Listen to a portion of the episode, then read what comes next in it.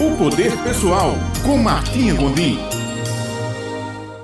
Olá, bom dia Ivna, bom dia Ulisses, bom dia caro ouvinte. Hoje eu estou falando com você aqui da China, isso mesmo, de uma cidade chamada Guangzhou, a terceira maior cidade da China, com 13 milhões de habitantes.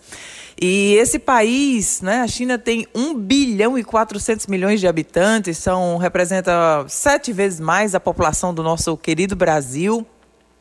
E esse país foi está é, é, tá se tornando uma verdadeira inspiração para o mundo. Há 30 anos atrás, a China ficou arrasada no pós-guerra, é, ficou um país miserável, mais de 80% da população estava abaixo da linha de pobreza. E nesses últimos 30 anos, esse país deu a vira-volta e agora é um exemplo de desenvolvimento de economia, de tecnologia, de desenvolvimento, de cultura. E hoje é, a China representa a segunda maior economia do mundo, ficando atrás apenas dos Estados Unidos, e previsões apontam que até 2025 a China vai passar os Estados Unidos. É, eu queria. O que, é que isso tem a ver com o poder pessoal, Martinha? Tem tudo a ver na minha interpretação, porque, primeiro, tem a ver com o fato de não se render. Nenhuma circunstância pode ser mais forte do que o desejo de sair dela. Nenhuma, nenhum acontecimento à volta pode ser limitador para que nós possamos ir mais adiante.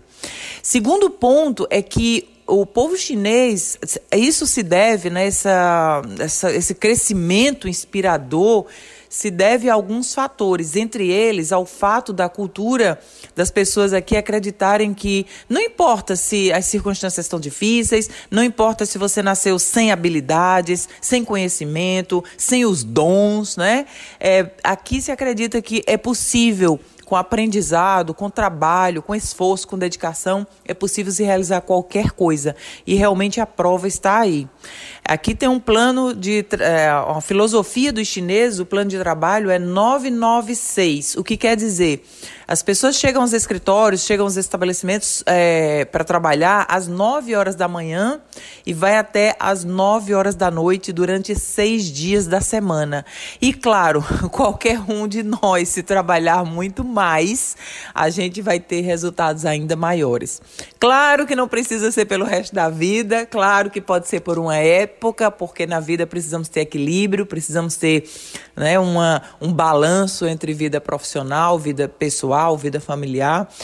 Mas o ponto é que com o nosso poder pessoal, a, o, o, principal a fazer é, se eu estou vivendo uma situação que eu não gosto dela, o ponto de partida é o que eu posso fazer para sair de onde estou, quem eu posso buscar, quem eu posso perguntar, quais são os recursos, o que eu preciso aprender, o que eu ainda não domino.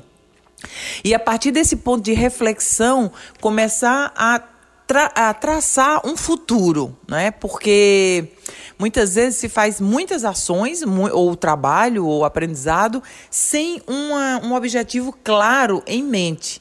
Então, eu aprendi ao longo da minha, da minha vida que quando a gente tem um destino, quando a gente coloca um ponto de chegada lá na frente, o caminho se faz. Quando a gente tem um destino, o caminho a gente vai é, traçando. Muitas vezes esse caminho não está aberto, o caminho não está claro, o caminho não está fácil mas com um desejo ardente de chegar a um determinado ponto adiante na nossa vida, alguma realização, alguma superação, e a gente dá os primeiros passos para entrar nesse caminho em busca daquela, daquele objetivo lá na frente, os caminhos, as oportunidades, as pessoas, as circunstâncias aparecem em nossa vida e a gente pode realizar tudo aquilo que a gente se propuser com dedicação, com afinco, com esforço, com crença e de uma maneira pré-estabelecida antes. Lembra que o destino, estando claro em sua mente, o caminho vai aparecer sem dúvida alguma. Então, essa é a minha mensagem para você daqui da China. Um beijo grande, uma excelente semana e até a próxima segunda-feira.